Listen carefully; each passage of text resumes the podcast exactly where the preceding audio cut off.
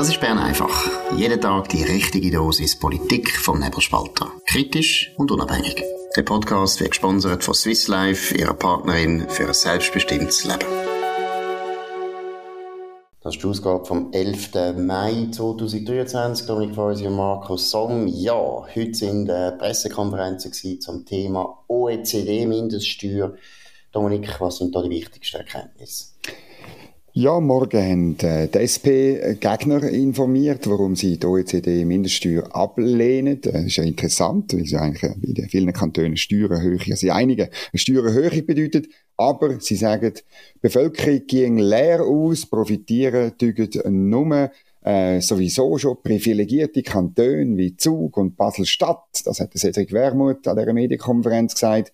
Und mit einem Nein ergreifen wir Partei für die Bevölkerung. Das, muss man, das muss man sich jetzt äh, einbrennen lassen im Hirn.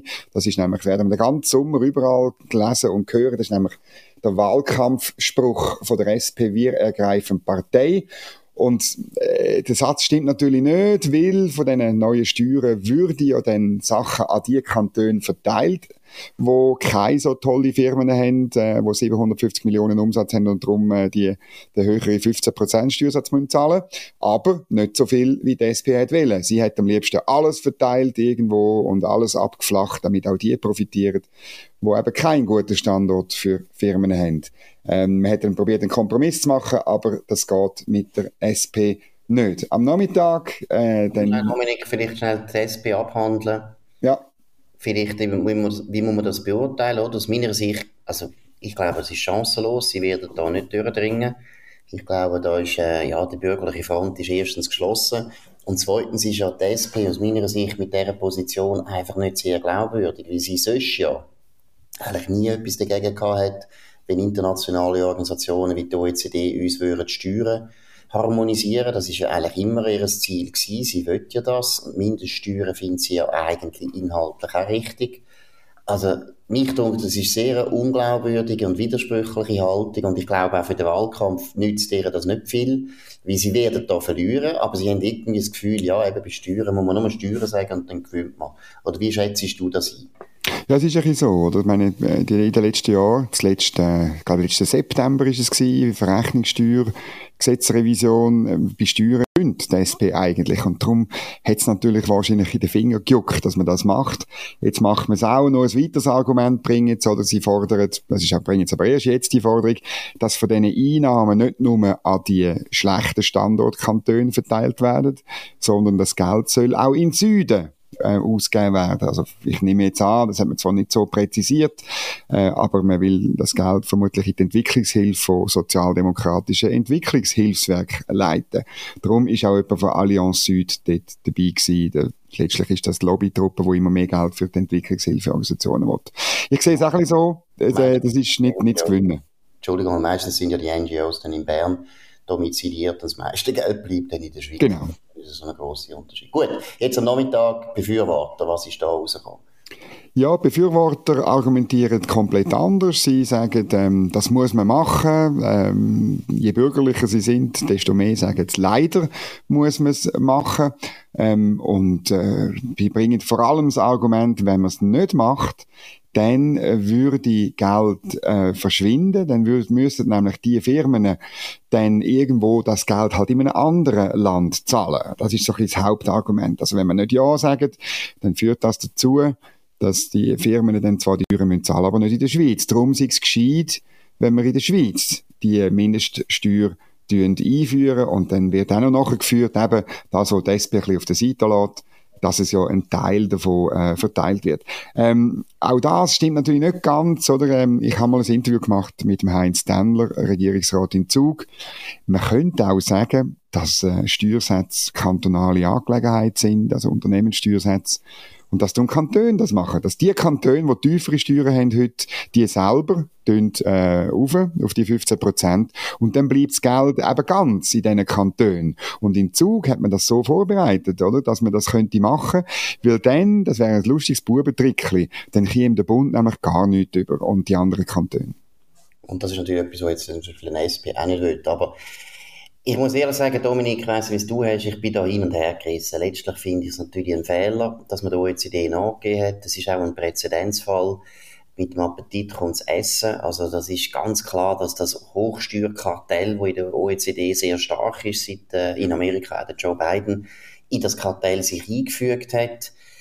Ja, eigentlich sollte man da nie nachgehen. Und irgendwo finde ich fast, ja, man hätte vielleicht gerade lieber sollen sagen, ein Veto oder sogar aus dieser OECD einfach austreten, weil die OECD ist immer mehr eine Organisation, die G20 unterstützen und auch dort so eine Art von Weltregierung äh, inszeniert, wo eigentlich nicht in unserem Interesse ist und auch völlig undemokratisch. Das das ist aber natürlich das andere, und deshalb bin ich hin und her gerissen, aus pragmatischen Gründen stimmt natürlich, was seinerzeit der Maurer gesagt hat, wir bringen das nicht weg insofern, weil dann werden einfach die Länder, die Heimatländer von den betroffenen Konzernen einfach die Steuern erheben. Wie siehst es du, wie beurteilst du eigentlich? Ja, das hat alles etwas für sich. Ich finde noch zwei Aspekte fehlen. Ich bin fast sicher, dass die USA die Mindestbesteuerung nicht einführen. Und zwar ähm, einerseits das Repräsentantenhaus, aber auch der Senat, äh, sogar die demokratischen Senatoren, insbesondere wenn sie aus Steueroasen kommen, wie Delaware und andere, ähm, werden das nicht einführen. Es gibt äh, Staaten, wo sehr, sehr, sehr viel tiefere Unternehmenssteuern haben in den USA als die Schweiz. Ähm, und das glaube ich nicht, dass das ändert. Und ich treffe Ende Monat ähm, einen Amerikaner, der das sehr gut weiß, äh, wo von der Tax Foundation. Ich werde ihn genau das fragen. Und ich finde einfach, man könnte ja auch ein bisschen zuwarten. Und dann finde ich auch, wenn man es umsetzt, dann sollen das Kanton das machen. Es sind ihre Standort, es sind ihre Firmen. Und wenn die mehr Steuern abliefern, sollen sie etwas mitmachen. Ich bin entsetzt gewesen, wo die Befürworter ähm, bei der Vorstellung von der Vorlage letzten Herbst ähm, nur von, äh, gesagt haben, das Geld müssen wir ausgeben für Kinderkrippen, für Veloweg, für ähm, äh, Schulen oder irgendwelche äh, Ganztagesschulen, genau, wahrscheinlich noch Kochunterricht und ich weiß doch auch nicht was alles. Niemand, außer eben äh, der Kantonsrat im Zug, ist auf die Idee gekommen, dass man ja die Mehreinnahmen könnte den Bürgerinnen und Bürgern zurückgeben in Form von Steuersenkungen bei den natürlichen Personen. Und da muss ich sagen, das ist der einzig mögliche Weg für mich. Also auf Deutsch gesagt, muss man Nein stimmen eigentlich. Ich bin für ein Nein. Es tut mir leid. Wenn wir ja. mir recht geben, Cedric Wermuth, wir sind auf deiner Seite. Einfach aus anderen Gründen. Ja, du kannst bei uns die ganze Zeit schreiben, so viel du willst, weil wir sind jetzt auch dagegen. Gut, das ist jetzt entschieden. Gut, jetzt gehen wir zurück zu unserer Lieblingsinstitution in Bern, die heißt Bundeskanzlei. Die Bundeskanzlei ist früher einmal eine neutrale ausgewogene Serviceorganisation von unserer Eidgenossenschaft. Heute ist es ein politi politisch-aktivistischer Verein geführt oder vor allem prägt von einem Journalist, könnt den Namen neu merken, Urs Bruder, Urs Bruder, Urs Bruder. Dominik, wir haben noch neue Einzelheiten, um was geht's? Ja, das Bern einfach von gestern hat eingeschlagen wie eine Bombe, vor allem äh, vis-à-vis von meinem Büro, einer an der Bundeskasse. Äh, dort so ein bisschen rundum verteilt sind äh, Büro von der Bundeskanzlistinnen und Bundeskanzlisten.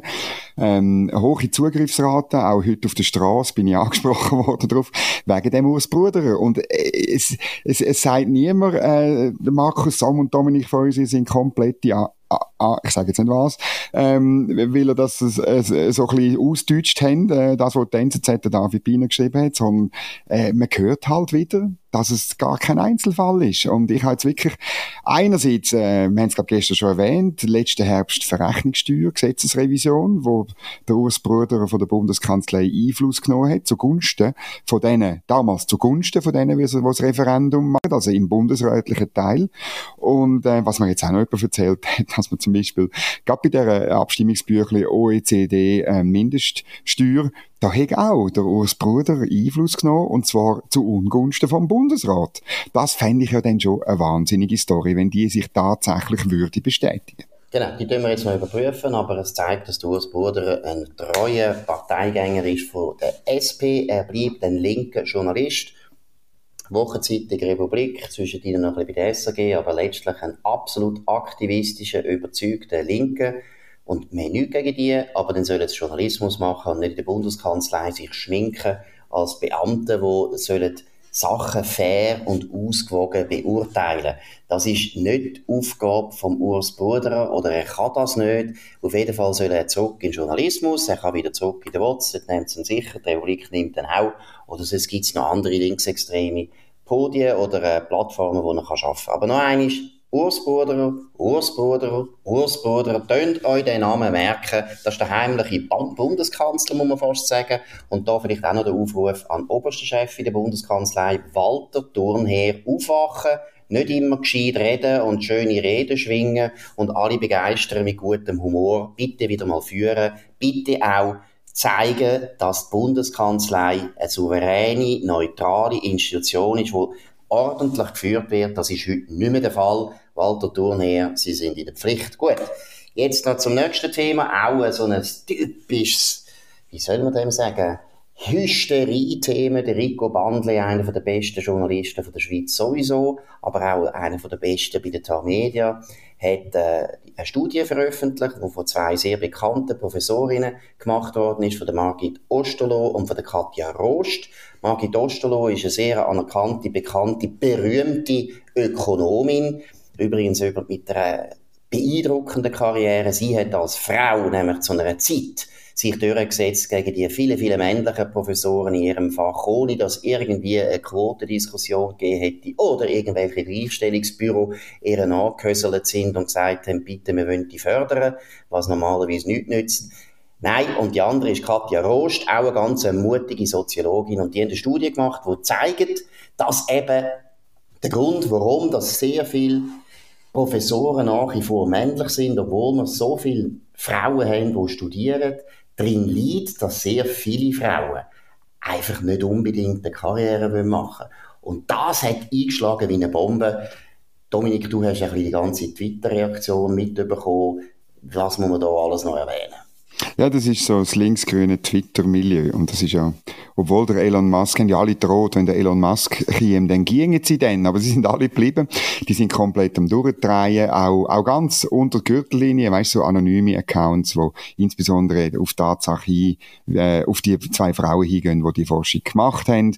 Aber natürlich auch auf der Rico Banle, da, sie wittern der grosse ähm, äh, konservative SVP-Verschwörung und die Sonntagszeitung sind bereits die Weltwoche und der Arthur Rutischhauser muss jetzt da einschreiten und so weiter und so fort und wo dann noch Michel Binswanger am Montag beim Tagesanzeiger auch noch etwas zu dieser Studie geschrieben hat, weil es halt ein riesiges Thema war, ja, hat man selbstverständlich, hat man auch gerade wieder äh, gesagt, es ist ja klar, dass Michel Binswanger da, ähm, die, man hat die auch gerade in die rechtsextremen Ecke gestellt und so weiter. Das ist wahnsinnig, oder? Und natürlich, es ist ein, eine Studie, Studie von einer Soziologin und einer Ökonomin. Ähm, wir beim Nebelspalter, wir Studien immer auch, auch, auch durchforsten. Wir schauen die Methoden an, wir schauen die Fragen an und so weiter. Interessant ist, dass die sich jetzt am meisten aufregen und, und, und über die Methoden lästern und so, wo sonst nie wo sonst gar nie die Methoden anschauen, wenn das Resultat ihrer, ihrer Ideologie entspricht. Und das fällt mir wahnsinnig auf.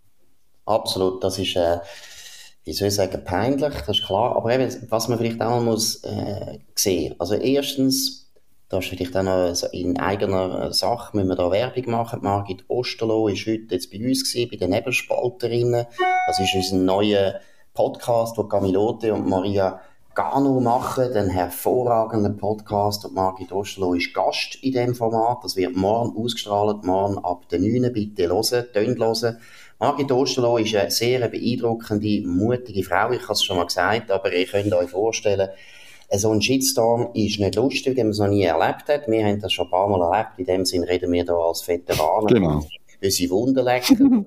Mit dem haben auch schon keine Arme mehr und keine Beine mehr. Wir laufen, wir hoppeln nur noch so rum. Nein, aber es ist natürlich eine grauenhafte Erfahrung für die zwei Professorinnen, die wirklich anerkannte Wissenschaftlerinnen sind und da ihnen Höllensturm reinkommen von unbedarften, dummen, schlecht ausgebildeten Studienabbrecher, Journalisten, die nichts begriffen haben und die einfach ihre Ideologie verteidigen müssen. Und dass sie ja so reagieren, dass sie so aggressiv reagieren, dass sie unter die Gürtellinie gehen, übrigens alles Männer, auch noch wichtig, es sind nicht viele Frauen, die sich beteiligen, es sind Männer, die sich da so wahnsinnig aufregen, dass äh, da irgendwie Frauen anders dargestellt werden, als sie das äh, wollen sehen. Alle diese Männer, wo sich jetzt so wahnsinnig aufregen, würden sich nicht aufregen, wenn sie nicht wüssten und nicht ahnen würden, dass das eben stimmt. Nur zwei kleine Beispiele. Die meisten Leute wissen anekdotisch, dass in ihrem Bekanntenkreis die normale Arbeitsteilung zwischen Mann und Frau immer noch etwa so ist. Der Mann, auch bei den Journalisten, schafft 80% und die Frau 60%. Es ist überall, auch in den linken Milieus, der Standard. Und das Zweite, was auch ganz wichtig ist, alle Journalisten, gerade die männlichen Journalisten, wissen ganz genau, wie wahnsinnig schwer das ist, und ich rede auch aus eigener Erfahrung, Frauen dazu zu bringen, hochbegabte, talentierte Frauen dazu zu bringen, dass sie wollen eine Ressortleitung übernehmen oder sie wollen Korrespondentin werden in Berlin oder in Amerika oder im Bundeshaus. Das wollen Frauen häufig nicht oder man muss wirklich viel, viel machen, dass sie sich auf das einlassen Und wenn man dann das Argument bringt, ja eben, das ist auch für die Karriere gut oder du verdienst dann mehr, das interessiert Frauen meistens nicht. Frauen haben andere Prioritäten und das ist ja gut, deshalb gibt es ja zwei Geschlechter Heimatsterne. Warum müssen wir alle gleich sein? Und Gleichstellung ist vollkommen richtig, solange es um politische und rechtliche Gleichstellung geht. Die haben wir schon lange erreicht. Und alles andere ist Free Choice of Free People. Und das gilt auch für Frauen. Und wenn Frauen halt nicht wollen Karriere machen wie übrigens sehr viele von diesen Beta-Journalisten und Studienabbrecher, die sich jetzt da aufregen, ja, dann sollen sie doch nicht. Es muss niemand Karriere machen. Das ist genau das, ist genau das Problem, das wir bei dieser Sache haben. Und ähm, das ist das, wo, wo letztlich die Studie halt ziemlich schonungslos ähm, äh, aufzeigt. Und darum ist, glaube ich, auch ähm, die Aufregung so wahnsinnig groß. Ähm, äh, es bleibt natürlich, äh, die Resultate bleiben so, wie sie sind und sie werden da ihre Wirkung nicht verfehlen. Da bin ich zuversichtlich. Und ähm, was der Shitstorm angeht, da ähm, eigentlich Margit Osterloh hat nichts mehr zu befürchten. Sie hat ihre Karriere längstens gemacht und ist längstens anerkannt. Genau, aber man muss sowieso nie etwas befürchten. Das sagen wir jetzt auch noch ein paar Politiker, die wir mhm. beide genau wissen. Wir können jetzt nicht sagen, um die nicht zu plagen. Aber es ist einfach so, hören mal auf, immer gerade in die Hose zu machen, wenn ein Shitstorm kommt, was ja durchaus passt, also wenn ich vom Bild darf reden. Nein, aber hören mal auf, so Angst zu haben vor diesen Studienabbrecher, die da in diesen Twitter-Gemeinden sich austummeln und wo genau. kein, schon seit 400 Jahren kein Buch mehr gelesen haben, wo keinen Satz können schreiben können, wo nichts können, außer andere angreifen und fertig machen. Hören auf, diesen Leuten so viel Gewicht zu geben. Das sind Würste das sind Würstli, das sind absolut Leute, die man politisch auch durchaus kann ignorieren kann. Gut, jetzt gehen wir zu einem anderen Thema, ein sehr erfreuliches Thema. Müssen wir wieder mal sagen, den Bundesrat muss man jetzt loben. Um was geht es, Dominik? Ja, der Bundesrat empfiehlt den Vorstoß vom SAP-Nationalrat Erich Hess, Kanton Bern, zur Annahme. Und zwar, das muss richtig, müsst ihr euch alle heben am Stühli. Zwischen Bern und Zürich sowie Lausanne und Genf soll die Autobahn A1 überall durchgehend sechsspurig werden. Das ist wahnsinnig, ein wahnsinniger Entscheid. Ich ehrlich gesagt habe ich nicht damit gerechnet. Der Antrag äh, muss aus dem UWEC kommen. Das UWEC tut die Antworten vorbereiten. Und ähm, ich kann mir nicht vorstellen, dass die Antwort noch von der Frau Sommaruga entworfen worden ist, sondern das muss, das muss die Handschrift vom vom äh, Albert Rösti sein? Ja, yeah, wir wissen es nicht. Tun wir jetzt mal den Benefit gebaut. Wahrscheinlich hat Simon so Sommaruga kurz bevor sie gegangen ist, das noch gemacht, wie sie ja gerne neue Autobahnen hätte. Nein, das ist eine gute Nachricht, aber äh, haltet euch fest, es ist also nicht so, dass morgen schon die Straße gebaut wird. Leider. Politisch eine riesen, riesen Sache, das ist klar. Da werden die Linken bis zu der UNO gehen, damit man das kann verhindern kann, weil das ist so schlimm, wenn man in einem Land, wo jedes Jahr 80'000 Leute zuwandern und wir bald auf 9 Millionen kommen, und dann stellt man fest, dass das Autobahnnetz aus dem Jahr 1960 vielleicht nicht mehr ganz passt. 1960 haben wir etwa vier halb Millionen genau. Einwohner gehabt. Gut, jetzt noch ein anderes Thema, das mir auch noch aufgefallen ist, äh, Berlin und Zürich. Der neue Chef von Zürich Tourismus, er war vorher sechs Jahre in Berlin, gewesen, ist jetzt zurückgekommen auf Zürich und hat da neue Ideen, wie man Zürich soll besser vermarkten Und auf was ist er da gekommen, Dominik? ja, er sagt der Zürich-Zeitung in einem Interview, Zürich sei eben zu glatt gebügelt und er kommt von Berlin, er hat dort geschafft als Eventmanager die letzten Jahre, Manager. Und er findet, äh, Zürich müsse mehr werden wie Berlin. Ich bin schon lange nicht mehr in Berlin gewesen. Findest du das eine gute Idee? ich weiß gar nicht, wo ich anfangen soll. Nein, ich meine, das ist schon, also, das ist natürlich schon grotesk. Ich meine, Berlin ist eine unglaublich dreckige Stadt. Viele Sachen funktionieren nicht. Der Verkehr bricht auch regelmäßig zusammen wegen der Klimakleber. Dann zweitens haben wir die Deutsche Bahn. Das betrifft natürlich nicht nur in Berlin, aber dort wird einfach die ganze Zeit gestreikt. Dann ist das auch eine Stadt mit einer sehr hohen Kriminalität, vor allem in gewissen Gebieten. Neukölln zum Beispiel ist äh, verschrien. Da getrauen sich sogenannte äh, Einheimische gar nicht mehr rein. Das ist so gefährlich oder das ist so unruhig geworden. Also ich muss ehrlich sagen, ja, also bei allem Respekt vor dem neuen Direktor, der hat nicht seine Tassen im Schrank. Berlin ist ganz sicher nicht das Vorbild für Zürich. Was ich auch noch lustig finde, ist, dass er so sagt, ja eben, müssen wir schon verstehen, Berlin hat eben natürlich auch viel zu bieten was er seine Geschichte betrifft. Natürlich, ja, ein schwerer Serbe natürlich, das muss ich ja fast sagen. Aber irgendwo ist es dann gleich auch wieder pervers oder fast zynisch, wenn man dann denkt, ja gut, also dass jetzt Zürich nicht gerade die Hauptstadt war vom Holocaust, äh, sind wir eigentlich eher froh, auch wenn das vielleicht weniger Touristen aus Israel und aus Amerika bringt. Also das ist nicht etwas, wo Berlin muss dafür beneiden äh, Es ist ein bisschen ein unbedarfter Mann, der da Zürich Tourismus macht. Zürich Tourismus ist selbstverständlich vom Staat gross finanziert, gibt natürlich auch private Mitglieder, die sich das anschauen müssen. Aber ich bin ziemlich sicher, das ist noch eine Personalie, die ab und zu wird zu reden geben, weil ich glaube wirklich, der Mann hat keine Ahnung. Gut, aber vielleicht täusche ich mich und bin da wieder mal ein Journalist, der einfach eine arrogante Meinung hat über jemanden, den er nicht kennt. Ich muss einfach sagen, das Interview, ja, unbedarft. Gut, das ist es gewesen. Bern einfach an dem 11. Mai 2023. Dominik Freusi und Markus Somm. Wir können uns abonnieren auf nebelspalter.ch oder äh, auf Spotify oder Apple Podcasts oder den Podcasts, die drauf sind. Tönt von uns reden, tönt uns hoch bewerten. Zweitens, ganz wichtig, denken dran, morgen kommen Nebelspalterinnen neu raus. Neu, also sie sind jetzt schon lange lanciert, aber neu, eine neue Ausgabe, und zwar mit der Margit Osterloh, wo die Margit Osterloh ganz klar auf das alles eingeht, was ihr da vorgeworfen wird, und die Studien erklären. Gewisse Leute haben die natürlich auch nicht so verstanden, weil sie ist halt äh, auch auf Englisch geschrieben, da können die meisten Studienabbrecher nicht unter unseren Journalisten. Gut, das ist es gewesen. Wir hören wieder morgen zur gleichen Zeit auf dem gleichen Kanal. Auf Wiederhören. Das war Bern einfach, gesponsert von Swiss Life, ihrer Partnerin für ein selbstbestimmtes Leben.